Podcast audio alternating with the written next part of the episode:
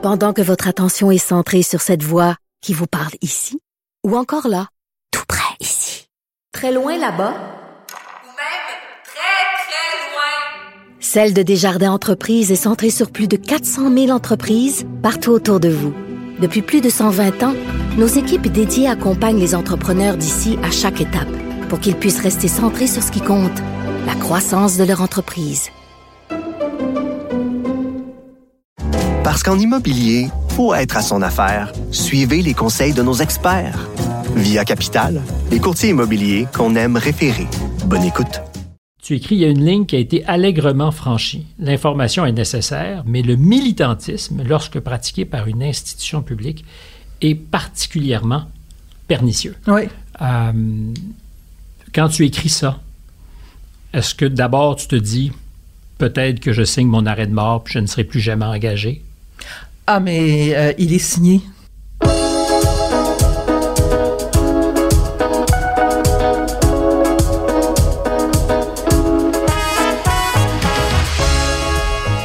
Bonjour et bienvenue à un nouvel épisode de Contact où on reçoit cette semaine Marie-France Bazot. Animatrice à la radio et à la télévision depuis plus de 35 ans, Marie-France est aussi productrice de documentaires et d'émissions de télé. Son avènement est indissociable d'une quotidienne à la radio de Radio-Canada, indicatif présent. Elle a été aussi la première femme au Québec à tenir la barre d'une matinale, C'est pas trop tôt. À la télé, euh, il va y avoir du sport et Bazo.tv ont été deux émissions marquantes du paysage. Et puis, euh, je la cite cette fois-ci, peut-être qu'en guise d'introduction, ce n'est pas banal. Fille d'immigrants, je viens d'ouvrir euh, les guillemets, mon père est arrivé ici fuyant une Italie pauvre et brisée, espérant trouver mieux. Humble, peu instruit, il a valorisé l'éducation dont il n'a pas profité. Il ne savait rien des mécanismes subtils de la transgression de classe, mais a tout fait pour que ça fonctionne. Marie-France, bonjour. Bonjour Stéphane. Merci d'être là. C'est un grand plaisir. Je l'apprécie vraiment.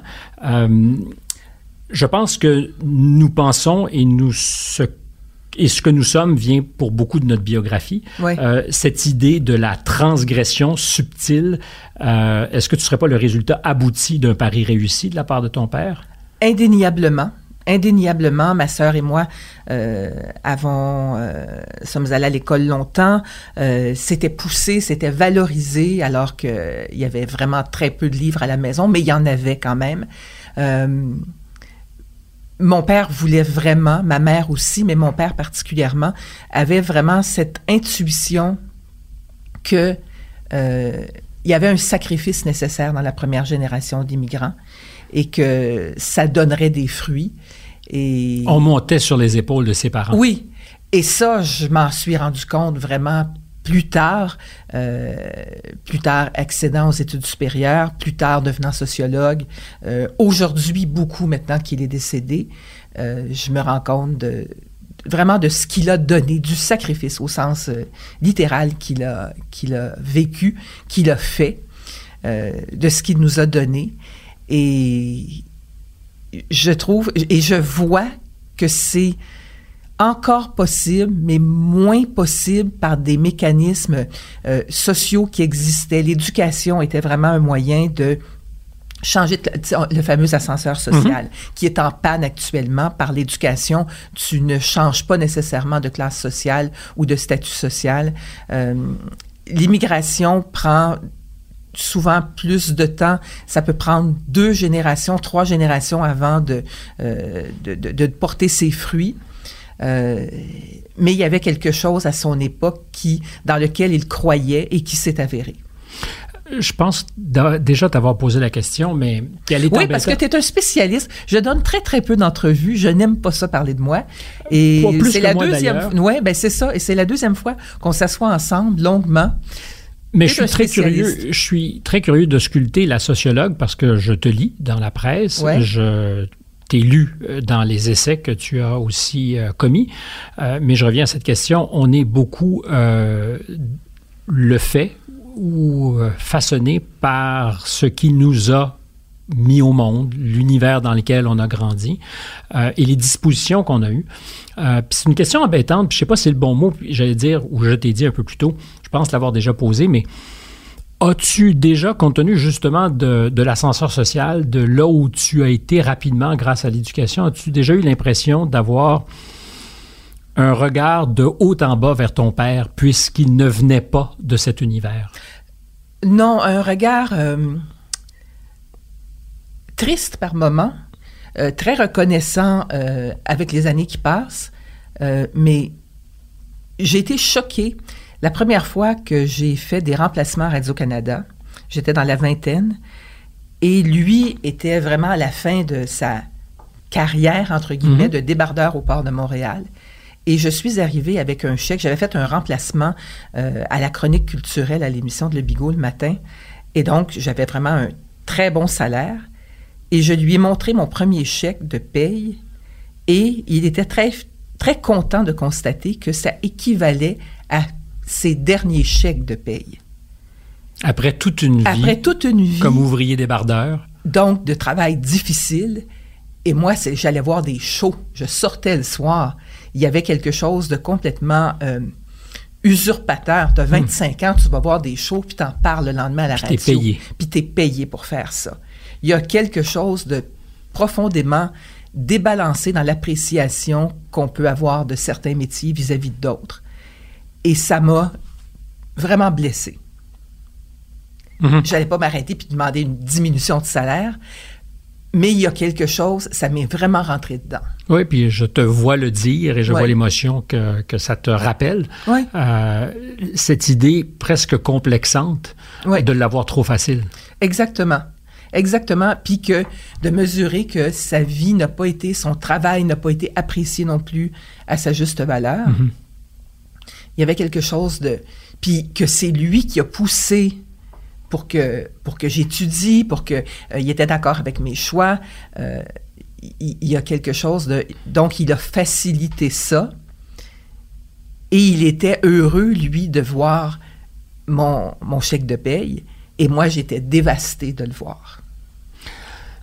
Il se passe quelque chose de, de très intéressant parce que tu es quelqu'un qui est reconnu peut-être euh, parce que tu es euh, cérébral, je ne dis pas détaché, Ouais. cérébral. Ouais, Euh, et je peux plaider coupable à ça aussi. On m'a souvent fait ce reproche. Or, là, tu racontes quelque chose qui t'émeut. Et je me suis rendu compte au fil de ma pratique que l'émotion, sans en abuser, était très importante pour dire des choses qui ne se disent pas juste avec la raison. Oui. Euh, comment t'es-tu peut-être permis euh, cette zone-là, nouvelle? Mm.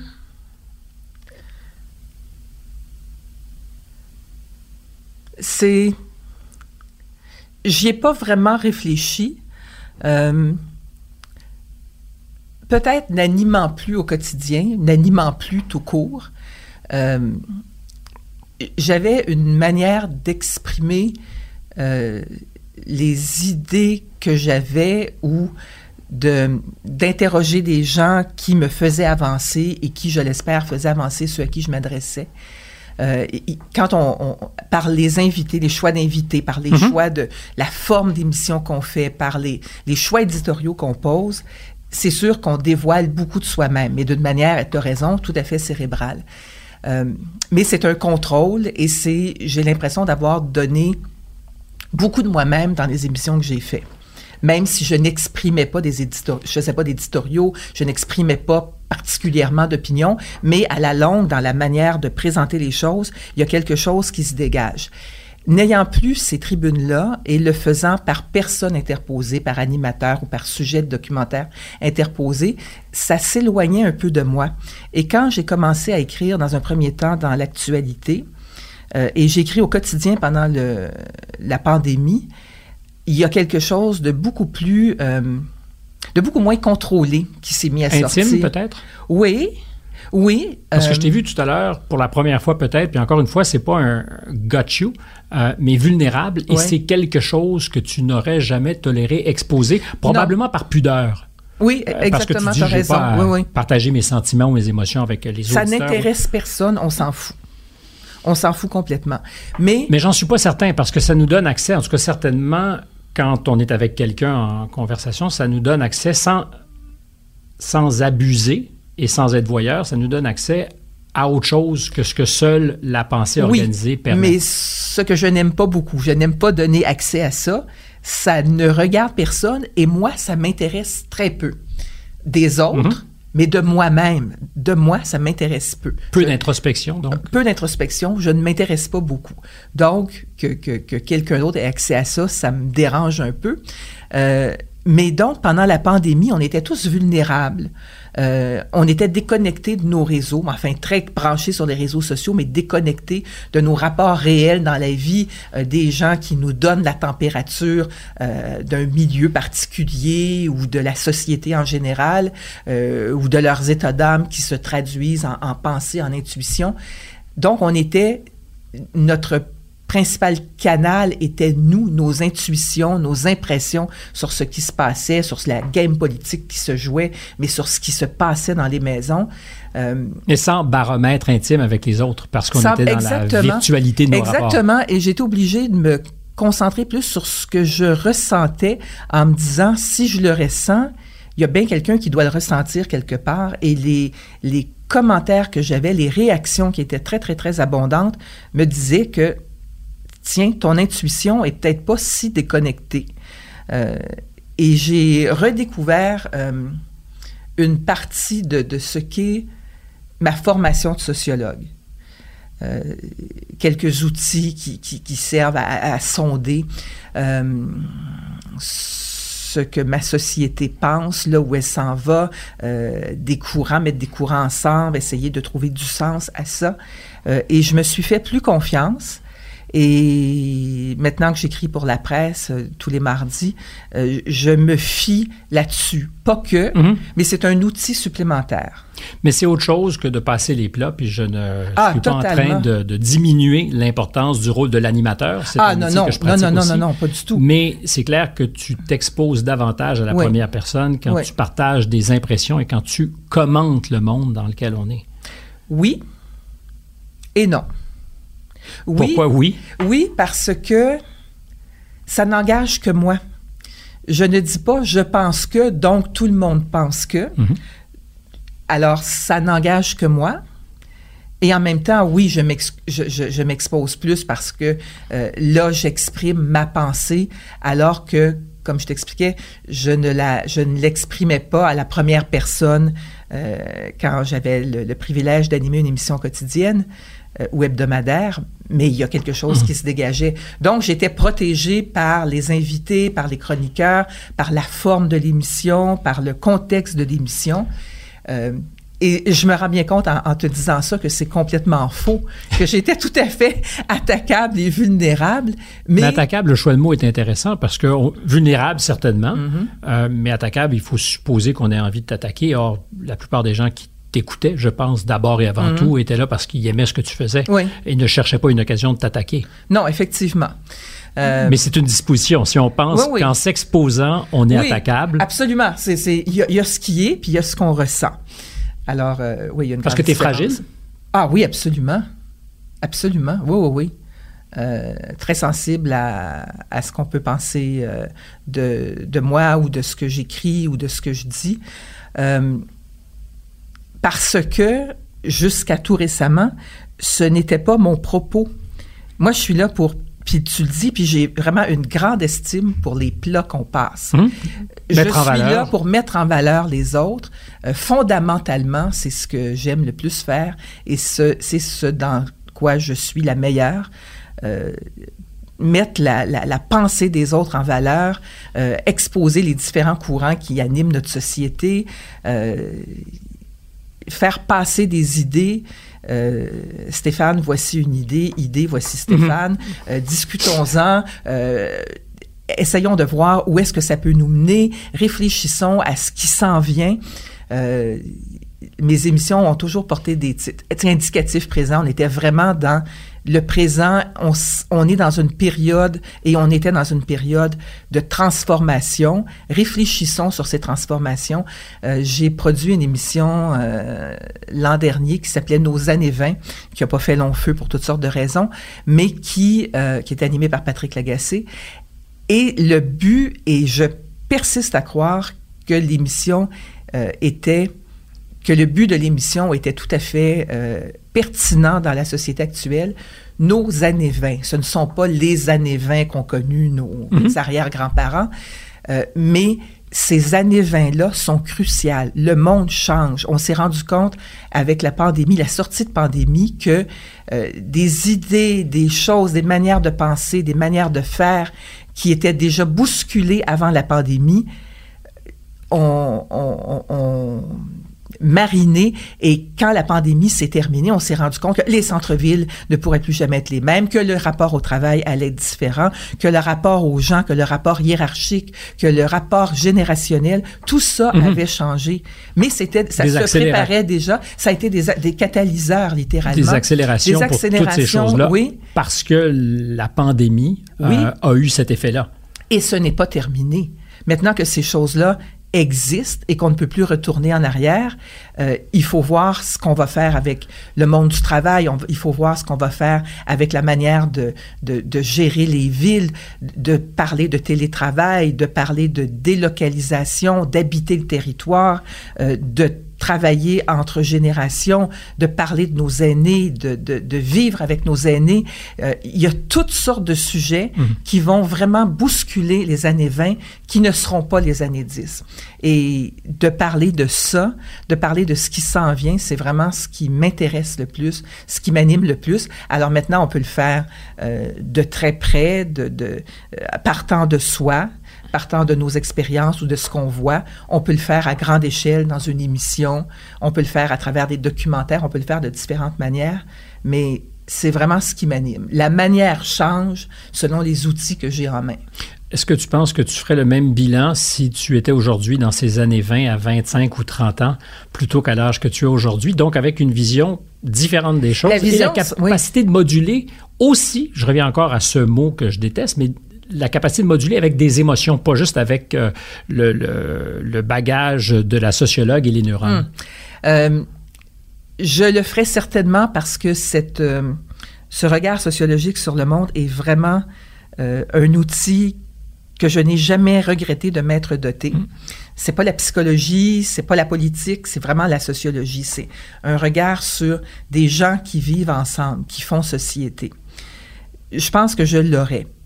Mes préoccupations seraient certainement différentes parce que euh, tu es marqué par ta génération et par le moment euh, historique dans lequel s'inscrit ta génération. Donc, mes préoccupations seraient certainement différentes. Je serais très probablement éco-anxieuse.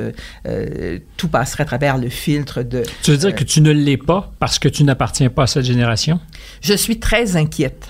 Mais tu n'es Je pas éco-anxieuse. Mais je suis pas éco- éco-anxieuse. Mais je suis extrêmement inquiète, extrêmement euh, euh, consciente de, de- de ce qui se passe euh, sur un plan climatique, les décisions économiques qui se prennent Ou pas. les, ou pas, les, les- les retards invraisemblables, la politique qui se fait sur le dos euh, du climat ou pas. Euh, tout ça, je le vois et ça me, ça me fâche énormément et ça m'inquiète beaucoup. Mais je n'ai pas cette émotion d'éco-anxiété parce que j'en ai moins devant que j'en ai derrière. Donc, si j'avais 20 ans, je serais certainement beaucoup plus questionnée par ça. Euh, Il y, a- il y a d'autres d'autres sujets qui, qui, seraient, qui ne seraient pas des angles morts, mais qui seraient vraiment ce qui me motiverait complètement. Marie-France, euh, tu disais tout à l'heure que tu as été à la barre d'une émission importante, certainement dans le paysage québécois, indicatif présent à un moment donné aussi, à une période charnière de l'histoire. On pourrait dire qu'il y en a à répétition des périodes charnières, mais de 1995 à 2006, je pense. c'est ça? Exact. oui. Euh, donc, passage de l'an 2000. Oui. Euh, alors là, j'interpelle la sociologue parce que j'ai le sentiment qu'il y a deux dates clés qui accouchent de la naissance de ce 21e siècle. Le 11 septembre 2001 et non Mhm. pas le 1er janvier 2000 Tout à fait. ou le 31 décembre selon. Euh, enfin, c'est-à-dire que ça serait le 1er janvier 2000 ou le 1er janvier 2001. Je me rappelle qu'il y avait un débat là-dessus. Oui, Quand oui, est-ce oui, qu'on commence? oui, oui, oui. Euh, mais donc, je, je pense que le 11 septembre est probablement la date réelle du début de notre siècle. Et puis mars 2020. Euh, selon les, les pays, euh, chez nous, c'est le 13 mars, je pense que Mhm. François Legault dit on va fermer pour une période. Ouais. Il y a le- aussi le début d'une aventure qui va nous bouleverser profondément. Euh, et je pense qu'il y a des liens à faire entre les deux. Parce que dans les deux cas, il y a, un rapport à la peur, peur du terrorisme, peur d'être menacé chez nous. Euh, et puis, dans le cas d'une pandémie, ben, peur de la maladie. Oui. Euh, la perte de l'innocence euh, et dans le cas du, du, 11 septembre, la prise de connaissance qu'on est dans un monde qui a changé radicalement, euh, qui va se refermer sur nous, où on va s'installer dans la peur de l'autre, beaucoup, beaucoup, beaucoup. Euh, et avec euh, la pandémie, avec 2020, une manière de se refermer sur nous aussi, euh, là, ce n'est plus l'autre, c'est la maladie, c'est, et on se rend compte aussi à travers ça euh, des dangers. On habite sur une planète. Il y a, euh, ces, ces, nouvelles problématiques qui sont arrivées, qui étaient là avant, mais qui vont nous éclater dans la figure. Euh, il y a un lien qui semble assez évident entre euh, la, la, montée de pandémie, la, la mondialisation comme ça de, de, de, de, de pandémie et l'état de la planète. Euh, Mais il y a aussi, au-delà de l'état de la planète euh, et, de ce que ça peut avoir eu un impact sur euh, la volatilité, disons, des choses, et donc on était plus vulnérable à une éventuelle pandémie, il y a aussi ce qu'on a fait de cette crise et comment nous, nous sommes collectivement comportés pendant cette crise. Et sociologiquement, moi, je pense que c'est riche parce que j'ai l'impression qu'on a frôlé la crise de nerfs collectivement. Oui, absolument. Absolument. Et qu'il était très difficile de le nommer, ce moment il était pratiquement impossible. J'ai vraiment l'impression de... Euh, je ne ferai pas d'analyse au point de vue international. Chacun a vécu ça mm-hmm. à sa manière. Euh, et, c'était très différent en Chine de, de, ce que ça a été en Amérique du Nord. Puis on, l'a vécu, nous, vraiment au Québec, parce que les frontières étaient fermées, parce que ça a été géré, euh, ça a été pris en charge par le gouvernement qui nous disait vraiment quoi faire, quoi ne pas faire, la santé publique. Euh, j'ai vraiment l'impression, et c'est pour ça que j'écrivais au jour le jour, je regarde ces deux ans-là et on commence à peine à... Nos yeux se décilent mhm. euh, encore quotidiennement. On s'aperçoit qu'il y a des choses qui se passaient. Euh, on se rend compte qu'il y a des, des, grands mouvements de société qui étaient qui allaient arriver de toute façon, qui ont été mis sous le boisseau pendant deux ans et que ça nous éclate au visage deux ans après. Euh, il y avait ce silence, cette espèce d'opacité, de brume, de brouillard euh, autour de, ces deux années-là.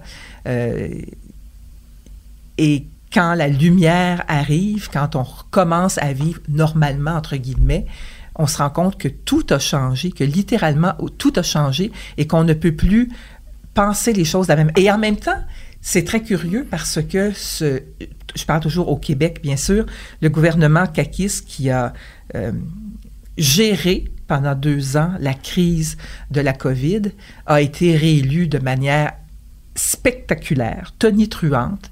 Donc, on ne tient pas rigueur au gouvernement de cette espèce d'opacité. Je fais l'hypothèse inverse. En fait, je pense qu'ils ont été récompensés. Oui, ils ont été récompensés. Euh, oui. Je ne sais pas si c'est l'extrême paternalisme, mais la gestion extrêmement sécuritaire de cette crise. Et j'ai eu l'impression que c'était un appel du peuple, des Québécois, qui en demandaient davantage peut-être même que les premiers instincts de ce gouvernement. Et c'est extrêmement troublant. C'est extrêmement troublant. Tu as raison de parler de paternalisme. C'était vraiment Papa Legault qui s'adressait euh, au peuple québécois euh, tous les jours euh, de cette manière très rassurante, très calme, très débonnaire, tu regardais Macron faire ses conférences de presse beaucoup, beaucoup moins souvent et le ton était beaucoup plus impérial, alors que là, il y avait cette proximité avec nous. Euh, ben, les points de presse quasi quotidiens. Les points de presse quasi quotidiens. Les, moi aussi, je vis des choses. Euh, et on l'a récompensé, tu as tout à fait raison. Et il y a un décalage, il y a une dissonance entre la satisfaction qui s'est exprimée euh, aux urnes l'automne dernier. On a reconduit ce gouvernement-là de manière euh, euh, vraiment massive, disproportionnée, avec quasiment un chèque en blanc. et tous les changements qui s'opèrent dans la société en sous-main. Quels sont ceux qui t'inquiètent le plus? Non, pas qui m'inquiètent. Euh, ce ne sont pas des, des changements qui m'inquiètent, c'est des changements euh, qui m'intéressent beaucoup, qui me questionnent beaucoup.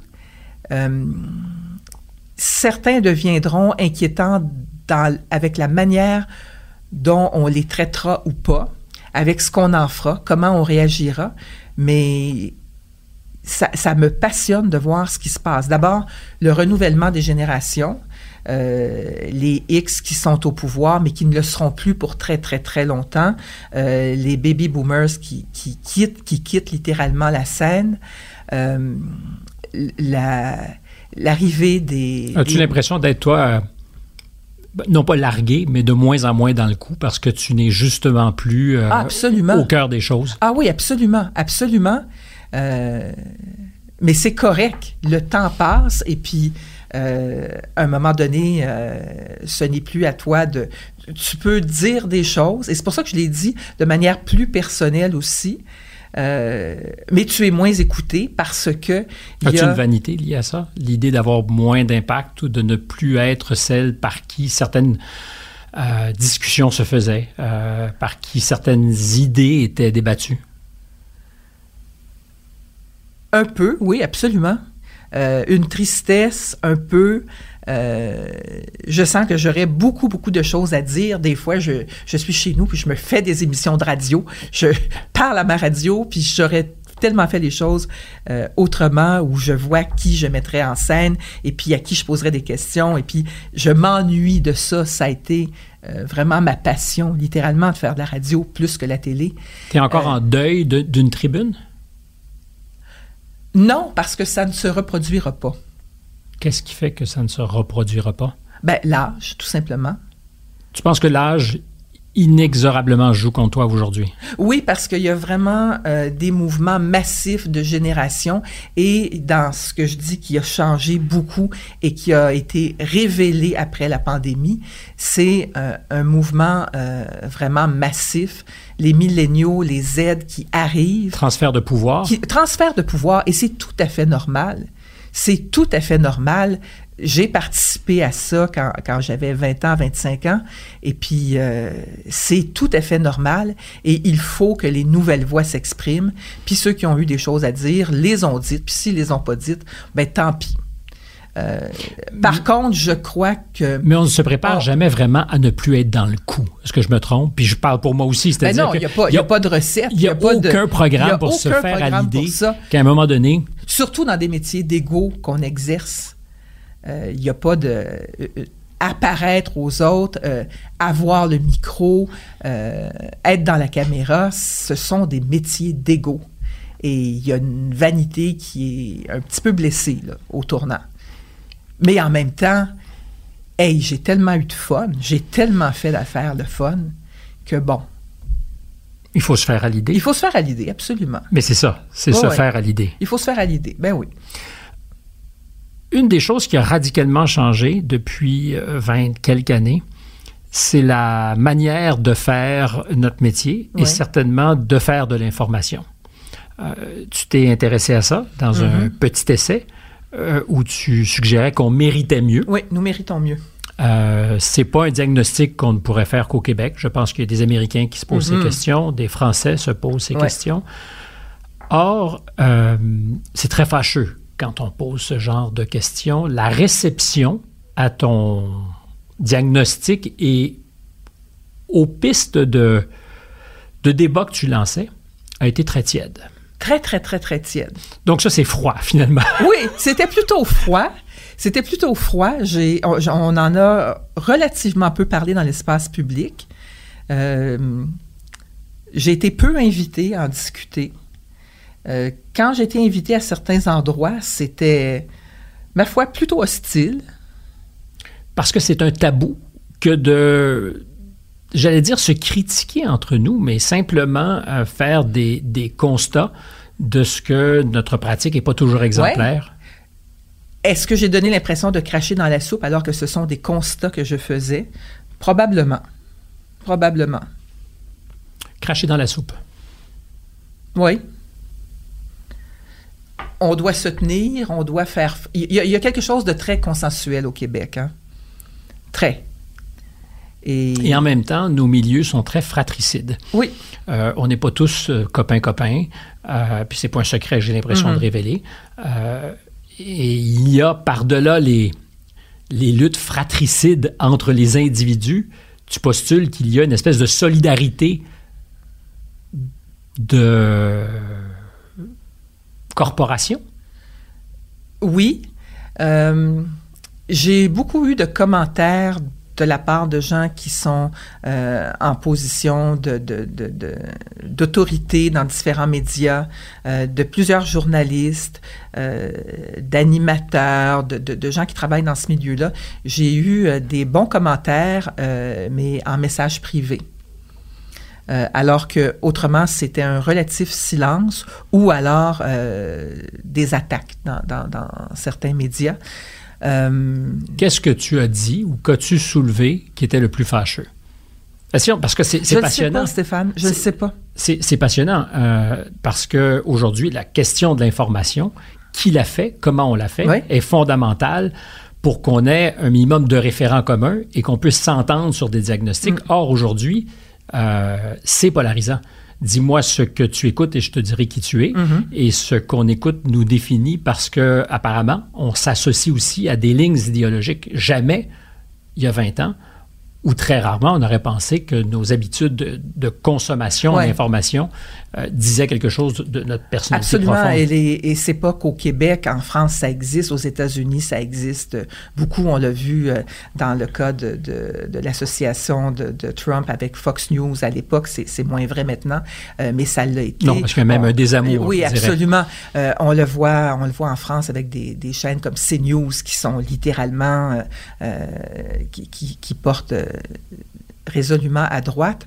Euh, on le voit ici, il y a, il y a vraiment euh, une école radio-canadienne, il y a, l'Empire québécois qui se situe autrement euh, sur la, la, la carte politique. On appartient à des empires qui, qui disent des choses, qui ont une manière d'exprimer les choses. Euh, le devoir est une chose. D'une manière euh, peut-être moins rageuse que ça se fait ailleurs, on appartient, on appartient à des empires, on appartient à des groupes. Euh, on se moule à une certaine façon de faire. Euh, Il y a des, comme productrice, je sais très bien que si je propose un documentaire ou une émission à tel réseau ou sur telle chaîne, je ne la présenterai pas de la même manière. Je la présenterai pas avec la même personne à l'animation, avec Donc, les mêmes faits enjeux. ne sont pas les mêmes. Les faits ne sont pas les mêmes selon à qui on s'adresse. Je répète. Je sais très bien jusqu'où vont certains. Je sais très bien ce qui est dans l'air du temps dans certaines chaînes Acceptable ou pas? acceptable ou pas, euh, recevable ou pas, littéralement. Il y a des mots employés, il y a des noms employés, il y a des idées à ne pas émettre. À C'est fascinant et ça accélère. Moi, ça m'angoisse plus que ça me fascine. C'est profondément aussi. angoissant. Absolument. Oui, oui, il y a des projets que je porte euh, qui ne peuvent pas trouver preneur actuellement dans l'état actuel des médias au Québec. Parce que c'est trop transgressif? Oui. Oui. Mais on Ou la- des fois, même pas tra- transgressif. Ce qui devient transgressif ne l'était pas il y a quelques années. tu as la chance de travailler dans une émission qui fait entendre différents points de vue. C'est rare et c'est privilégié. Mais c'est aussi de le constater une espèce de cul-de-sac. Oui. Absolument. Une émission comme Indicatif présent ne serait pas possible en ce moment sur les ondes de la radio publique, je crois. Quotidiennement, d'arri- vraiment quotidiennement, parce que quotidiennement, deux heures et demie par jour, tu joues dans le discours, tu joues dans, dans la tête des gens, tu joues dans ta société, tu apportes des idées et ça a un effet. Mais Donc, les idées sont subversives potentiellement. On Les a toujours su que c'était vrai, Oui, mais aujourd'hui oui, oui. davantage, parce qu'on sait ce que sont ces idées subversives. Oui. Tu pourrais très rapidement faire l'inventaire de tous les thèmes, sujets et ou invités que tu ne pourrais pas recevoir. C'est clair. Et euh, à l'époque où je faisais cette émission-là, donc jusqu'en 2006, ça fait, ça fait presque 20 ans, mais 20 ans, c'est peu, c'est énorme et c'est peu. On ne soumettait pas notre liste d'invités À personne. à personne, à des chargés de projet, à des directions. Euh, on faisait nos émissions, on engageait notre monde, on, on approchait des chroniqueurs, on repérait des penseurs nouveaux euh, qui ne pensaient pas comme nous. D'ailleurs, Mathieu Bock-Côté, Oui, par puisque tu parlais tout à l'heure de CNews, Oui. où il trône présentement en Oui. France, C'est le mot. eh son, son avènement dans les médias, c'est un peu chez toi, à indicatif présent. Euh, puis je le dis pas parce qu'il est, lui, plus qu'un autre à souligner, mais sa voix, tout aussi malhabile qu'elle était peut-être À à, ses premiers oui, oui, oui, balbutiements, était parfaitement recevable. Tout à fait. Et il était aux côtés de, de gens qui pensent euh, plus au centre ou qui pensaient plus à gauche. Euh, C'était la couleur qu'avait Radio-Canada, encore Radio-Canada d'ailleurs. Euh, C'était intéressant de faire entendre d'autres voix pour qu'on se... Parce que le public n'est pas con. Vraiment, absolument pas. Qu'on puisse se faire une idée, qu'on puisse en discuter, qu'on puisse faire discuter ces idées-là en ondes pour qu'on se fasse une idée après, euh, pour qu'on voit aussi ce qui arrive. Euh, tu sais, il y a eu pendant, la pandémie toutes ces discussions autour de euh, est-ce qu'on met en ondes des gens qui ne des, des, des anti-vax, par exemple, euh, pendant la- Ou l'occupation des anti-couvre-feu. ou des anti-couvre-feu pendant l'occupation d'Ottawa par les camionneurs, est-ce qu'on leur donne la parole ou pas? Euh, si on ne donne pas la parole, et je vais remonter en arrière, j'ai remonté à 2016 quand Trump a été élu pour la première fois, si on ne donne pas la parole à des gens qui pensent différemment de nous ou du consensus général, après ça, tu te retrouves... D'un consensus, je ne dirais pas même général, d'un consensus Oui. auprès d'une certaine population. Oui. Parce que force est de constater qu'en 2016, le consensus général, il était trumpien. Absolument, Euh, oui. donc, Il y a- une Oui, majorité oui, d'Américains qui... Alors, évidemment, c'est fâcheux pour ceux qui pensent pas comme lui et comme eux, mais ce consensus, à ce moment-là, euh, d'abord, on l'a pas vu venir. Mais les médias ne l'ont pas vu venir. Il y avait des signes, il y avait des paroles qui se prenaient, il y avait des voix. Ces Américains-là ne sont pas sortis d'en dessous des roches. Ils existaient. Et si on donnait la parole à autre personne que euh, la petite troupe habituelle qui s'exprime en ondes, on l'aurait peut-être vu venir. De la même manière que euh, tout ce mouvement-là anti toutes sortes de choses au Québec, pour parler de, de ce qui est près de nous, euh, c'est quand même, euh, en termes de pourcentage de la population, selon ce qu'on se calcule sur euh, tel point ou tel autre, c'est quand même une masse de gens assez important. Dans certains contextes, encadrés, avec, euh, avec des, des- des explications, euh, mais je trouve qu'il faut donner la parole à tout le monde. Il faut donner la parole à tout le monde pour pouvoir voir Pour quel est l'état de la société, pour pouvoir comprendre ce qui arrive, pour pouvoir comprendre quels sont, quels sont les problèmes auxquels on fait face, pour voir d'où ça vient, quelles sont les solutions. Euh, si, on, si on met une roche sur les problèmes, on se magasine du trouble. Et on s'en est magasiné. On s'en est magasiné. Tu as dit tout à l'heure, euh, le public n'est pas con. Je pense que c'est l'expression que tu as Oui, employée. oui. Euh, ça implique que peut-être certains le pensent quand tu dis ça? Oui. Oui, Et c'est là qu'on se magasine du trouble. absolument. Parce que c'est inévitablement une notion de mépris qui est à la clé derrière ça. Euh, mon hypothèse, pour avoir passé beaucoup de temps aux États-Unis, puis on ne détournera pas la conversation par les États-Unis, c'est peut-être pas notre premier secteur de compétence, mais c'est qu'on a méprisé beaucoup d'électeurs, beaucoup de petites gens, Oui. euh, qui, à force de l'être et de ne pas se voir, de ne pas s'entendre, ont fait un royal fuck you à une certaine bien-pensance. Euh, on n'ira pas non plus en France parce que ce n'est pas notre champ de compétences, mais les Gilets jaunes, c'était la même chose. C'était exactement la même chose. Et ça s'avère un peu partout en Occident, ce mouvement-là. Euh, les médias sont une petite gang qui s'auto-reproduit. euh, qui habitent dans le même périmètre, qui pensent à peu près la même chose, qui se, qui se fréquentent entre eux et elles, euh, qui assistent au même spectacle, qui, qui votent de la même manière, qui, euh, quand vient le temps de faire des, des des vox pop sur la manière dont consomment les gens, vont tous dans le même supermarché en plein cœur du plateau Mont-Royal, interviewer des gens qu'on entend tout le temps. Tout Il y a quelque chose... Le vrai monde. Le vrai monde. Le vrai monde, exactement. Il y a quelque chose de, de, de vraiment indécent, de... Mais sortez un peu. Mm. Il, y a, il y a cette fracture énorme entre le Québec de Montréal et même pas de toute l'île de Montréal, de, de, de, deux, trois quartiers au cœur de Montréal, et le reste du Québec. C'est fascinant. Euh, ça aussi, on l'a vu surgir. Euh, ça commençait avant la pandémie, bien Avec sûr. Avec des démangeaisons morales où on se dit, mais il faudrait bien être capable de refléter cet autre Québec Oui. et où de manière, non pas condescendante, mais malhabile, on cherche à faire entendre ces autres voix Oui. euh, qu'on imagine euh, un peu exotiques, mais qui ne le sont absolument pas. C'est juste qu'on Ben là, on a entend. trouvé la solution. On a tous déménagé à Sutton ou à Baie-Saint-Paul. Ou... Alors là, on a- on a une plura- pluralité des voix. Oui, on a délocalisé ça le plateau. On a délocalisé le plateau, exactement. Exactement. Donc, je le dis avec beaucoup, beaucoup de mauvaise foi et j'en crois pas un mot.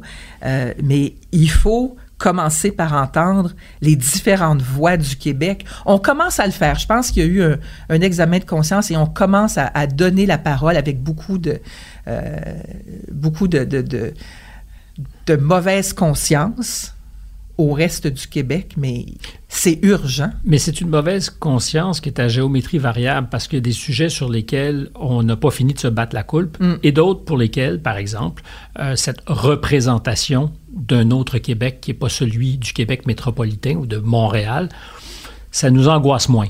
Oui. Et on le fait souvent sous l'angle de euh, ce qui est exotique, justement. Euh, ah, telle affaire un, un peu étrange se passe dans tel coin de pays. Des vaches en cavale, par exemple. Ouais, c'est pas l'étrange dont il faut rendre compte. C'est le quotidien. C'est ce qui est profondément différent et profondément semblable. C'est si on veut donner envie aussi aux nouveaux arrivants d'aller ailleurs, il faut installer cette normalité. Il n'y a pas un gouffre, il n'y a pas un pont-levis qui sépare Montréal du reste du Québec. Il y, a, il y a une normalité, il y a une vie, il y a une vie riche, il y a, toutes sortes de choses qui se passent et il y a une vie normale qui est possible. Tu parlais tout à l'heure des, euh, ben, des antennes qu'on écoute et de ce que ça peut dire de nous. En fait, je, suggérais un peu cette façon de voir les choses. Euh, tu as écrit au sujet de ton ancien employeur, Radio-Canada, euh, qu'avec, par exemple, euh, toutes ces activités de sensibilisation à CBC, Oui. à la Canadian Broadcasting Corporation, activités de sensibilisation, par exemple, à ce qu'ont euh, senti, ressenti ou souffert dans les pensionnaires autochtones, euh, ces, ces- ces jeunes enfants. Euh, tu écris, il y a une ligne qui a été allègrement franchie. L'information est nécessaire, mais le militantisme, lorsque pratiqué par une institution publique, est particulièrement pernicieux. Oui. Quand tu écris ça, est-ce que d'abord tu te dis peut-être que je signe mon arrêt de mort puis je ne serai plus jamais engagé? Ah, mais euh, il est signé. Il est signé. Je reviendrai jamais. Enfin, je reviens par la bande. Je fais des chroniques euh, dans une émission culturelle en ce moment. Euh, on m'appelle régulièrement pour lire un livre. C'est parfaitement inoffensif. Mais je sais très bien, Stéphane, on a parlé, ma carrière de radio est derrière moi. Est-ce que c'est parce qu'elle est derrière toi que tu peux te permettre d'écrire ça? En partie. Parce que j'ai l'impression Oui. que tout le monde dans notre univers va se garder à une petite gêne, sinon une zone floue, sachant que peut-être un jour, euh, ben, on aura envie d'y travailler et que ça pourra être notre prochain chèque de paye. Donc, on ménage. comment dire, euh, toutes ces réflexions-là nouvelles sur l'autre avec un grand A sont nécessaires, sont vraiment nécessaires. Ah, j'en suis absolument. Euh, C'est, il faut. euh, et d'entendre la voix des Autochtones, des Premières Nations, c'est absolument nécessaire. Euh, Il y a des ponts qui doivent être, euh, qui doivent être euh, tendu, euh, dressé, construit. Euh, ça, ça n'empêche pas. Mais après ça, il y a une manière de faire institutionnelle qui est tellement fausse, qui est tellement repentante, qui est tellement contre-productive jusqu'à un certain point. Euh, mais donc, c'est nécessaire quelque part. Après ça, j'ai pas besoin de gagner ma vie actuellement. Je le fais parce que j'aime produire, j'aime les équipes, j'aime partir des projets, j'aime brasser des idées, j'aime travailler avec, euh, m'entourer de, de, gens différents à chaque projet, avec une équipe de base. J'adore ça. Ça me manquerait profondément de ne pas travailler. Mais, en, même, temps, temps je suis pas obligée. Mais donc, la capacité aussi de dire et d'écrire, je ne dirais même pas haut et fort, de, non, non, non, parce que c'est pas mon euh, sans, sans, sans, intention de provocation, sans provocation oui. dépend pour beaucoup de ce que tu sais aujourd'hui, que tu es financièrement euh, indépendante. Ben, on s'entend que je gagne pas ma vie avec la presse. Mais c'est donc dire qu'il y a plein de choses que tu ne pourrais pas dire ou que tu devrais peut-être faire si tes circonstances étaient différentes et que tu devais gagner ta vie. C'est sûr. Dans ce métier. C'est sûr. Mais c'est une question fort intéressante. Oui. Euh, quels sont les... Et, et, et je me rends compte que c'est presque indécent de dire ça parce que je suis hyper privilégiée. Mais c'est un luxe qui est peut-être utile, par contre, parce que d'autres ne feraient pas ce que tu fais présentement. Puis je le fais pas pour les autres, je le fais simplement par honnêteté envers moi-même. mais c'est pas de nommer même l'affaire. Oui, oui, oui. Tu sais, parce que j'ai remarqué, je sais pas si tu t'en es rendu compte, quand on s'est mis à parler de ton essai, sur ce qu'on méritait de mieux comme média. Tous les deux, il y a eu un moment donné où on était un peu comme à marcher sur des œufs. On ne sait jamais comment aborder ça. D'abord, peut-être parce que c'est c'est peut-être la quincaillerie qui n'intéresse personne que ceux qui font nos métiers, mais je crois pas. Parce qu'on est aussi, théoriquement, les, les, reflets du monde dans lequel on vit. Mm-hmm. Or, si on est des... On est des produits, en tout cas. Aussi, vrai. Mais si on est euh, des reflets qui ne sont pas justes, ou qui de plus en plus euh, reflètent des billets, il y a un problème collectivement. Oui, il y a un problème. Mais Nommer le réel à ce moment-là devient difficile. C'est presque, ben, on revient au mot que tu as utilisé tout à l'heure, où était-ce hors d'onde? Il y a des tabous. Il y a, vraiment des tabous. Il y a des choses qu'il est impératif de nommer et de nommer d'une certaine façon, et il y a d'autres choses dont il ne faut pas parler. Euh, je le vois très bien, comme je te disais, dans, les émissions que je propose ou que je ne propose pas. Il y a des, il y a, des choses qui ne se disent pas ou il y a des choses qui euh, sont trop tôt pour dire. Puis après ça, tu te rends compte, ah tiens, cette émission-là, je l'ai proposée il y a cinq ans, on me l'a refusée, ça allait pourtant très loin, et aujourd'hui, les mêmes thèmes reviennent, mais il y a une manière d'en hmm. parler qui fait que cette émission-là aurait été profondément euh, euh, dérangeante et, trop pour l'air du temps. Euh, ouais, c'est. Mais c'est remarquable qu'on puisse penser qu'il y a des choses qui soient trop dérangeantes, puisque c'est une des fonctions de notre métier que de déranger un peu, de bousculer y compris des fois en se trompant euh, et en admettant qu'on s'est trompé. Et on a une drôle de manière de penser. On n'est pas dérangeant. Il n'y a pas beaucoup de, de journalistes qui sont dérangeants. Euh, il y a des exceptions. Thomas Gerbet, par, par exemple, à Radio-Canada, avec son travail d'enquête, est profondément dérangeant. Je suis parfaitement d'accord avec toi. C'est vraiment la mouche du coche et il est nécessaire. Et, j'espère qu'on étudie son travail dans les universités, dans les Mais dans un monde idéal, son nom ne serait pas singulier. C'est-à-dire qu'il y en aurait plein. Effectivement, il y en aurait plein.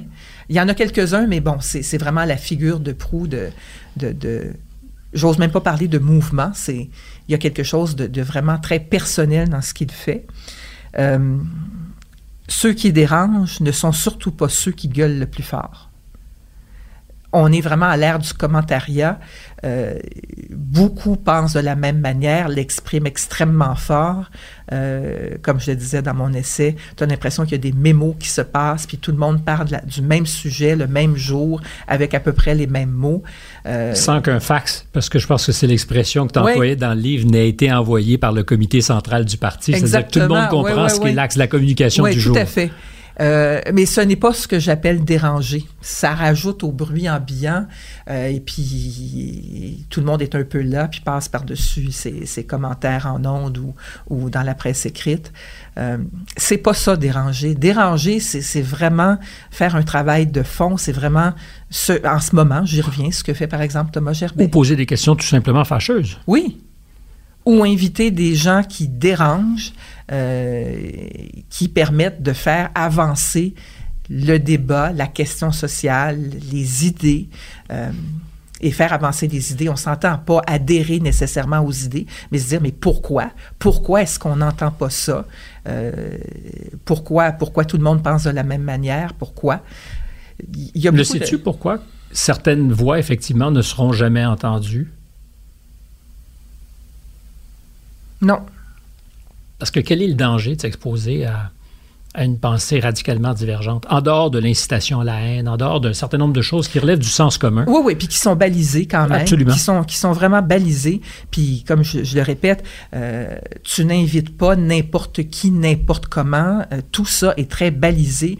Puis, les gens soupçonnent pas à quel point il y a des balises dans notre métier, mm-hmm. puis qu'on se euh, Légitime d'ailleurs, on ne veut pas dire n'importe quoi. Tout à fait, et qu'on fait attention et qu'il y a vraiment une responsabilité qui vient avec le privilège qu'on a de, de, de, pouvoir bénéficier de temps d'antenne et de micro et, et, tout ça. Euh, ben oui, ça, ça dérange le consensus. Il y a, y a une paresse intellectuelle qui s'est installée dans nos vies et chez nous aussi et dans notre métier aussi. Et de bousculer un peu nos idées reçues, de ronronner un peu moins, ben c'est dérangeant. Ça pousse à... Il faudrait lire plus de livres, il faudrait rencontrer plus de gens, il faudrait ouvrir nos cercles. Ce serait moins confortable, ce serait plus challengeant. C'est plus de job c'est de la job. Et de la même manière que de l'autre côté, du côté du citoyen, s'informer, c'est de la job. Mhm. Il faut écouter à différentes antennes, il faut aller chercher une information supplémentaire euh, Mais ailleurs. Cette job ou cette possibilité de s'exposer à la nuance peut aussi être euh, une affaire assassine pour ceux qui choisissent d'être dans la nuance. Et j'ai l'impression que tout est binaire. On a parlé un peu de la mhm. pandémie. C'est facile d'imaginer tout ce qui était cocher la bonne case ou pas. Conflit euh, en Ukraine, euh, démonisation unilatérale de la Russie, et euh, tu as la logique d'une Ukraine victime de l'agression. C'est vrai, on souhaite évidemment pas être ainsi agressé, mais il y a toute une histoire qui précède ça. Bien sûr. il y a des nuances. comment se fait-il, j'ai souvent répété cette chose, que les Russes sont coupables d'être Russes, euh, y compris un pianiste, euh, quelqu'un qui, ferait du spectacle, alors que les Américains n'ont jamais été coupables, alors qu'ils envahissaient l'Afghanistan ou l'Irak, d'être Américains. On n'a jamais boycotté mm. la tournée d'un artiste américain, mais dans cette espèce de vision binaire des choses, on est convaincu que le démon existe.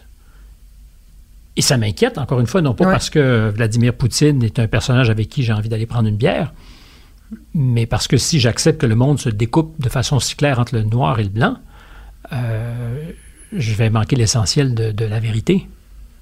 Oui, ben c'est ça. La nuance a foutu le camp euh, et nous a abandonnés dans les, dans les extrêmes de, de, la pensée. C'est vraiment... Je ne sais pas quoi répondre à ça. C'est... On est dans un... Le confort se situe dans les extrêmes c'est extrêmement angoissant, c'est extrêmement perturbant, inquiétant, tout ce que tu veux. Et puis en même temps, tu as cette, au Québec, cette très grande majorité qui a voté pour un gouvernement. Mais qui n'est pas dans les extrêmes. Qui n'est pas dans les extrêmes.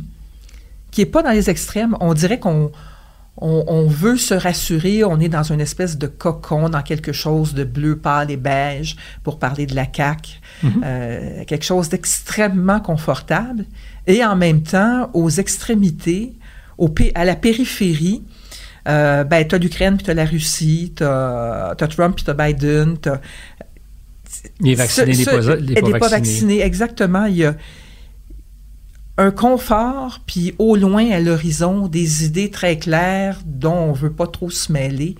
Il y a quelque chose de, de, vraiment euh, j'allais dire inquiétant, mais ce n'est pas le mot précis, de questionnant dans, Mhm. dans notre société. Je, je ne la comprends pas toute. J'essaye, j'essaie de l'appréhender, j'essaie de comprendre. Je me suis intéressée dans un, un long article dans le magazine euh, L'Inconvénient à, à ce que représentait la CAQ Ce qu'elle disait de nous, en ce fait. qu'elle disait de nous, euh, cette mollesse, cette- ce confort, cette indifférence jusqu'à un certain point, et puis, et puis des, des, des, choses euh, outrancières qui, qui, ressortent. Le ministre, le super ministre Fitzgibbon, qui va à la chasse aux faisans sur l'île de la province, faut le faire, hein, dans le lac Memphremagog. Il il y a- il y a toute cette bonhomie autour de la CAQ, puis tout à coup, une figure comme ça, un peu inquiétante, qui émerge. Euh, mais en même temps rafraîchissante parce qu'il n'a pas de complexe. C'est-à-dire qu'il ne s'excuse pas. il ne s'excuse pas. euh, et il dit ben, moi, j'avance. Ouais. Euh, puis, encore une fois, c'est pas un jugement que je porte sur le personnage, mais je constate qu'on demande souvent à nos politiques de ne pas avoir la langue de bois, euh, de ne pas avoir peur de leur ombre. Et dans son cas, clairement, c'est le cas. Mais il est étonnant qu'il émerge Mhm. de ce parti qui est si, si ouateux. Oui, ouateux. Ouat- Ouateux. Euh, ne disons pas combatteux, peut-être. Non, non, non, ouateux. Euh, Est-ce que tu aurais été à l'aise, puis je veux vraiment très, faire très attention ici à ne pas casser du sucre sur le dos euh, du diffuseur public, parce que d'abord, euh, j'y ai été heureux toute ma vie, ou une grande partie de ma vie, Et moi j'ai pas de compte à régler. Euh, et vraiment aucun. Ceci étant dit, je vois ce qui s'y passe. Est-ce que tu aurais été à l'aise à être l'arbitre de ce qui peut être dit ou pas dit et d'avoir en temps réel sur ton plateau à arrêter peut-être quelqu'un, à l'encadrer s'il avait dit quelque chose. Puis encore une fois, c'est pas arrivé vraiment, je pense, mais on, on comprend, pas entre les lignes, Oui, oui. que c'est une chose qu'on demande aujourd'hui. Euh, S'il y a des propos qui sont hors cadre ou qui doivent être recadrés, euh, l'animateur ou l'animatrice aura à le faire. Est-ce que tu aurais été à l'aise avec ce rôle-là? Aurais- Aurais-tu su identifier d'ailleurs là où il faut agir? Euh, oui, parce que ça se prépare en amont. Quand tu fais ta liste des invités, quand tu prépares tes entrevues, tu sais où ça peut aller, euh, tu sais où tu veux l'amener, mais tu sais quels sont les risques, puis où ça peut aller, puis tu as des- une idée de comment tu peux le ramener. Mhm. Il y a des gens autour sur qui tu peux compter. Donc, euh, on- il est faux de croire qu'une émission se joue entièrement euh, devant la caméra en direct. Il y a très peu d'émissions en direct, par ailleurs. Et moi, je les aime beaucoup, beaucoup, beaucoup. Une partie, effectivement, que- du direct peut être scriptée en amont. Oui, euh, vraiment. Et, non seulement peut, mais l'est et doit l'être. Euh, ça commence à- dans la réunion de production où on décide ensemble de qui il faut inviter, qui on aimerait entendre, quel point de vue on aimerait entendre euh, ou qu'on aimerait challenger. Ça se décide là de toute façon. Mais à partir du moment où tu deviens la gardienne d'une Oui. ligne éditoriale Oui. qui n'est pas la tienne nécessairement, c'est-à-dire celle d'une entreprise qui dit il y a des combats qu'on mène, Oui. euh, il y a des choix qu'on a faits euh, sur la question, par exemple, du racisme systémique ou autre chose. Euh, Est-ce que tu aurais été à l'aise de te retrouver dans une position où, en plus de ce que tu arbitres comme animatrice, Oui, OK, je comprends. Non, j'aurais pas été à l'aise. Peut-être que je n'y aurais simplement pas été. Euh, peut-être que et, et c'est pas pour rien non plus que je ne suis pas là. Ça ne dépend pas que de moi. Je sens très bien que je ne suis pas la bienvenue. euh, Mm. Même si je voulais animer encore, euh, je te dis, ça se reproduira pas parce que y, y il y a beaucoup de manières de faire que je ne partage pas. Mais en même temps, j'ose croire qu'il y a de la place pour des émissions qui, parce que maintenant, je- on soumet son contenu, euh, il y a des chefs de contenu qui regardent, bon, euh, telle personne, telle personne, ça va. Euh, tout ça se fait, euh, et, et c'est une manière de faire depuis plusieurs années. penses-tu que... Mais je fais encore une fois très attention aux mots, mais penses-tu qu'il y a effectivement une forme de, de filtre qui, sans être de la censure, est une espèce d'attention vigilante? C'est à- une ligne éditoriale. C'est une ligne éditoriale. Euh, non, je ne parlerai pas de censure. euh, Parce qu'il y a quand même des choses qui se disent, qui se font, des gens qui s'invitent, euh, qui sont invités. Euh, ce n'est pas de la censure, c'est une ligne éditoriale qui peut être euh, éclairé, challengé par certains invités ou par certains chroniqueurs ou peut-être par certains animateurs ou animatrices. Mais la ligne éditoriale est tellement forte qu'elle va se jouer, qu'elle va quand même donner sa couleur. Le là. Exactement. Après, est-ce qu'il y a de l'autocensure de la part d'animateurs, de chroniqueurs, euh, d'éditorialistes? Je pense que oui. On est tous, et on l'a tous fait à un moment donné, on s'est tous autocensurés parce que ah, parce que ça vaut pas la peine, parce que ah, ça serait trop compliqué. C'est un parce combat que je mènerai pas. C'est un combat que je mènerai pas. Je mène un autre combat, celui-là, je vais. Tu sais, on choisit ses combats. Hmm. Tout le monde le fait. C'est plus urgent d'être attentif au combat qu'on mène, euh, compte tenu de ce qu'il y a plusieurs policiers sur l'autoroute des médias sociaux? Aussi. Violents d'ailleurs. Ah, violent, oui, oui. C'est oui. pas juste des contraventions qui sont données. Ah non, non, c'est c'est vraiment... euh, on t'envoie à la casse assez facilement. Euh, non, non, c'est... Et c'est pour ça, quand tu me posais la question, est-ce que je ferais les choses différemment si, si j'avais 20 ans aujourd'hui? Oui, très certainement, j'aurais complètement assimilé ces, euh, ces, ces contraventions qui sont possibles, ces lignes éditoriales qui sont vraiment beaucoup, beaucoup plus pesantes que quand on a commencé à faire de la radio et de la télé, c'est clair. Euh, Je sais pas si on était inconscient d'ailleurs, parce que je- en grande partie. on oui, était moi, voisins de bureau. Pour toi, a- je ne sais pas, mais moi, 35, oui. 40 ans. J'étais profondément euh, candide. Mais parce qu'il y avait aussi un espace. Oui. euh, je ne sais pas si c'est un espace de liberté éditoriale plus grand, mais que les gestes étaient moins Mais- conséquents. Mais euh, si tu avais 20 ans, 25 ans aujourd'hui, Stéphane, euh, comme on se le disait au début de l'entretien, probablement euh, serais-tu interpellé par des, des causes différentes? Nous, Mhm. on parle de notre espace de liberté qui est vraiment vital pour des gens de notre génération. Si tu as 25 ans, ce qui se passe avec la question climatique est capital. De ce qui s'en vient va découler ta décision, par exemple, pour une femme, d'avoir des enfants ou pas, euh, de mettre au monde des gens dans, dans- dans- dans- dans- sur cette planète qui s'en va à sa perte. Mais il semble que c'est Euh, l'histoire de l'humanité, c'est-à-dire de troubles anxieux qui justifient de ne pas se reproduire. Tu me dirais, à une époque, on le faisait en grand nombre, mais il y a, il y a eu, euh, au tournant du, du précédent millénaire, des gens qui annonçaient la fin du monde. Ouais. Euh, puis c'était pas rationnel, j'en, conviens, c'était pas comparable au changement climatique, mais c'est pas nouveau que l'angoisse de l'avenir. euh, Non, mais là, elle a une raison différente et, et probablement euh, très, euh, très pressante et très... c'est paradigmatique, ça, selon toi? C'est-à-dire que c'est un vrai changement qui fait donc. oui, absolument, absolument. Mhm. Fait on aurait des préoccupations différentes et l'idée de savoir si on a toute la liberté pour s'exprimer, puis que, tu sais, le journalisme militaire dont on parlait tout à l'heure, euh, il existe euh, et il va falloir compter avec. Et c'est une nouvelle manière de faire qui peut ne pas nous plaire à nous, mais qui, qui parle profondément à, à une autre génération. Mhm. Donc, il faut faire avec. C'est pour ça que je dis, j'ai Si- sinon même le, comprendre parce Oui. que c'est clairement peut-être à la hauteur de nos expériences quelque chose de différent, Oui, Euh, mais accepter que notre sensibilité est probablement euh, différente sur ces enjeux-là. exactement.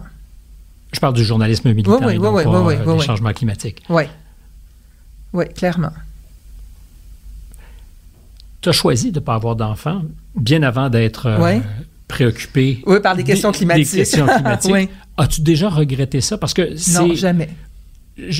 j'en ai pas non plus à moi, biologiquement, d'enfant.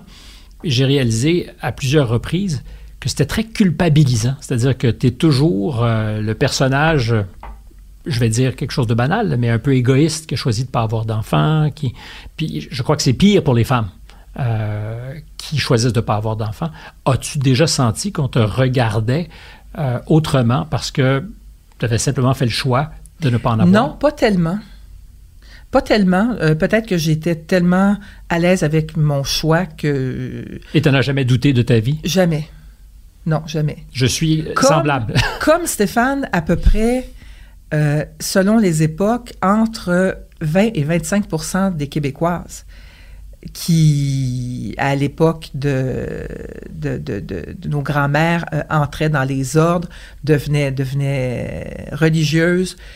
en grande partie parce qu'elle ne voulait pas d'enfants. Plus qu'une vocation, c'était une manière de refuser J'en suis maternité. persuadée, mais quand tu regardes les chiffres de la démographie, ça a toujours été, il y a toujours eu euh, dans les grandes familles euh, des femmes qui décidaient de ne pas reproduire le modèle pour toutes sortes de raisons, qui soit entraient chez les ordres, qui soit s'occupaient de leurs parents âgés, euh, qui faisaient autre chose, qui devenaient maîtresses d'école. C'était c'était la job qui était possible pour pour les femmes. Il y a toujours eu un certain nombre de femmes qui, pour toutes sortes de raisons toutes sortes de raisons, ne voulaient pas d'enfants, puis il y a celles qui ne pou- pouvaient pas et qui ne peuvent pas avoir d'enfants, ce qui est une autre histoire, mais il y a toujours un pourcentage de femmes qui n'en veulent pas. Euh, ça tient à toutes sortes de raisons. J'ai une petite idée sur ce pourquoi je n'en voulais pas. C'est vraiment très personnel. Euh, ça tient peut-être à la manière dont on a été élevé aussi. Euh, mais non, pour moi, ça a toujours été clair que je m'épanouirais autrement. L'idée de...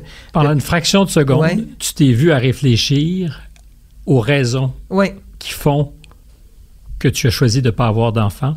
Tu as clairement vu sur un écran ah, moi, intérieur. je sais parfaitement pourquoi. Et, et je t'ai vu surmonter, euh, non pas l'envie d'en, discuter, mais de dire, bon, OK, on passe à autre chose. On passe à autre chose. Euh, Mais oui, non, c'est clair, clair, clair. Euh, Moi, je pense que c'est un excès de narcissisme dans mon cas, c'est-à-dire que je me permets ça, je suis pas sûr que ça intéresse les gens qui nous écoutent, c'est-à-dire que d'abord, il y avait la, la volonté de vivre une vie euh, sans entrave, et Oui, des enfants oui, peuvent oui, en être, mais au-delà de ça, quand je parle de narcissisme, c'est l'idée de... D'abord, de ne pas être capable euh, d'aimer l'enfant que tu, tu- tu mets au monde, euh, de, ou de ne qu'il ne soit pas ce que tu veux exactement. Euh, je me suis dit, non, je peux jamais m'exposer à un doute là-dessus. Puis, narcissisme, parce que j'aurais pas voulu être déçu par un, un enfant. ah oui. Euh, et comme je pense des parents le peuvent l'être. Et c'est- horrible. Oui, bien ça, on le voit beaucoup. Euh, non, moi, ça tient plutôt au fait que j'aurais été une très, très, très, très, très mauvaise mère. Je n'ai pas cet instinct-là. Hmm. J'aurais été pitoyable comme mère. Il y a un lien peut-être. Je laissais parler de silence parce que je réfléchissais à ce que tu viens de dire, euh, d'autant que on se donne pas souvent la marge de réfléchir à ce qu'on sera un bon père ou une bonne mère. On embarque dans l'aventure en disant bon ben je fonce. Euh, Mais et- peut-être le faut-il. Est-ce que mes parents ont été des bons parents? Je ne le sais pas. Mais quand je regarde, je ne parlerai pas de moi, je parle de ma sœur, euh, ils ont eu des bons enfants. Ils ont fait des bons enfants. c'est pas mal ça être un bon parent. Oui, L'idée d'élever, moi je pense qu'ils vous ont élevé. oui, Tu, parlais de prendre l'ascenseur social Oui, et de monter à l'étage. Ben ils vous ont élevé. oui. C'est pas mal une réussite ça. Mhm. Mhm. Il n'était probablement pas bienveillant. Euh, je dis et je choisis le mot à, escient parce que tu as Oui, écrit sur la bienveillance. avec la bienveillance, oui. et, et moi aussi parce que j'ai l'impression que c'est le cache-sexe de, de toutes sortes de choses Oui. très violentes. Oui. Euh, Qu'au nom de la bienveillance, euh, on masque euh, des, des pulsions violentes, je reviens à ce mot-là, euh, puis que ça, ça abrille, pour parler en québécois, toutes sortes de pulsions sombres. Mhm. Euh, c'est un peu faites ce que je dis, non pas ce que je fais, la bienveillance. Oui. Et euh, oui, tu as probablement raison. euh, et tout le monde n'est pas fait pour avoir des enfants. Ce qui ne donne pas tout le temps des ratés, mais tout le monde n'est pas fait pour avoir des enfants. Moi, en tout cas, non. Intéressant parce que tu as répondu sur la question de la bienveillance à partir de, de cette idée d'être parent ou non. Mhm. Euh, et, et je me disais, la bienveillance en ce moment, c'est le maître mot Oui. euh, qui, euh, qui est un masque aussi, qui me fait très peur parce que tout le monde veut être bienveillant. Je soupçonne qu'on ne l'est pas tout le temps et souvent même qu'on ne l'est pas du tout. Absolument. Je t'accueille, j'embrasse ce que tu dis, je m'en fous totalement. Mhm. Je suis pas d'accord avec toi, mais je veux tellement pas te le dire. Donc, euh, c'est la différence entre tolérer et accepter. Je tolère que ce que tu dis, ça ne me plaît pas, et je dissimule ça sous un masque de bienveillance, mais bon sang que je suis pas d'accord. Mais c'est un risque de s'exposer à ce avec quoi on n'est pas d'accord. Bien sûr. Sans pour autant être bienveillant, euh, sans mentir Mhm. sur ce que peut engendrer d'ailleurs un discours. Parce que c'est ça aussi, c'est dire je suis pas d'accord, euh, sans être agressif, mais c'est de laisser libre cours à sa capacité critique de réagir plutôt que de faire comme si, non, au contraire, j'accueille ce que je n'accueille pas. Et c'est pour ça qu'il y a beaucoup d'autocensure à tous les niveaux, au niveau politique, au niveau social, au niveau euh, journalistique, médiatique, mais aussi dans nos vies personnelles. Euh, J'irai pas me fâcher avec toi. Je vais passer à un autre sujet. Je vais, OK, c'est correct, on en On perd quelque plus. chose, non? Oui, on perd quelque chose, absolument qu'on perd quelque chose. Mais peut-être est-ce une manière de notre génération de voir les choses. Euh, Ça fait deux fois que tu poses l'hypothèse et je me dis peut-être que tu as raison, effectivement. Parce que pour moi, perdre patience, même, ça fait partie de l'ordinaire de la vie. Euh, on n'est pas parfait. Personne n'est parfait. Non, mais euh, alors qu'aujourd'hui, on peut se réfugier dans des safe spaces où si tu dis quelque chose, ça va me heurter, ça va me faire violence.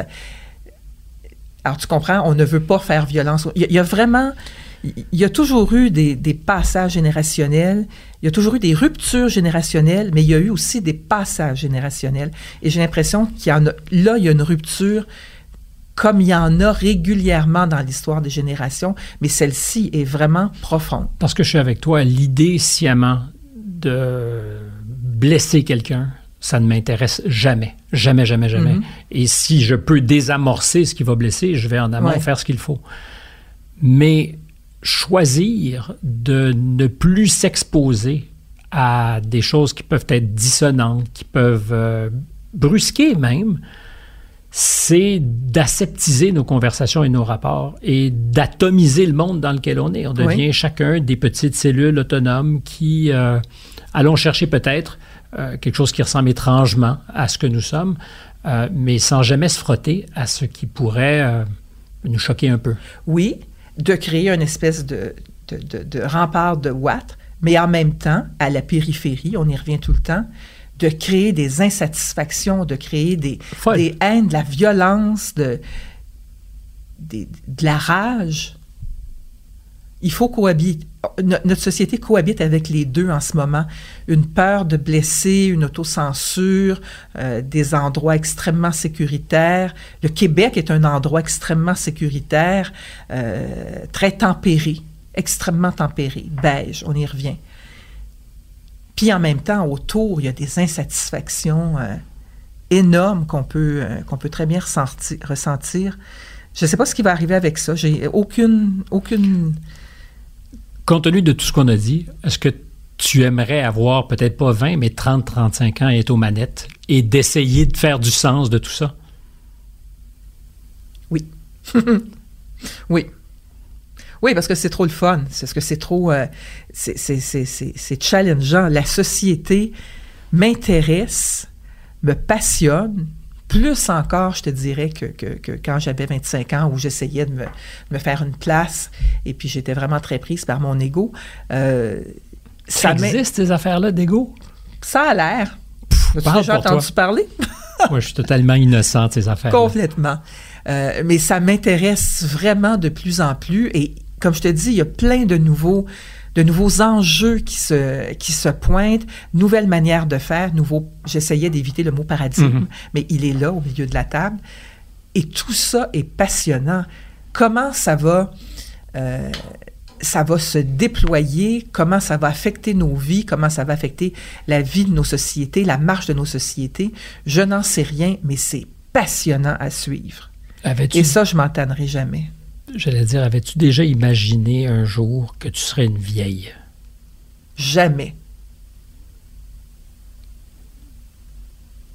Et toi? Non, du tout. Mais je me rends compte que j'en suis un de plus en plus, il n'y a aucun doute là-dessus, et que le regard sur ce que je suis Mhm. change. Les gens voient ce que je suis. C'est une beaucoup plus vieille personne que quand j'étais jeune et baveux. Seras-tu une vieille détendue? Je reviens à ce que je te disais tantôt, je m'intéresse fort peu à moi-même. J'en ai aucune idée, puis ça m'intéresse pas. Donc, tu n'auras pas d'état d'âme quand tu feras le bilan. Tu vas te dire, ça a été ça. That's it. Je sais pas. Là, là, tu rentres vraiment dans des détails qui ne m'intéressent pas. Ou qui te font peur. Complètement. Ah. OK, bye. OK, bye. C'est bon, ça. Marie-France, j'ai eu beaucoup de plaisir. Moi aussi, Stéphane. OK, bye. OK, bye. À la recherche de cette émission Contact, on retrouve Marianne Gredon. Notre productrice déléguée est Claudie Gravel. La musique que vous entendez et que j'aime pas mal est signée Jean-Olivier Bégin. J'ai dit pas mal dans le sens de beaucoup. Notre réalisateur est Lola Mal. Mon nom est Stéphane Bureau. À la prochaine.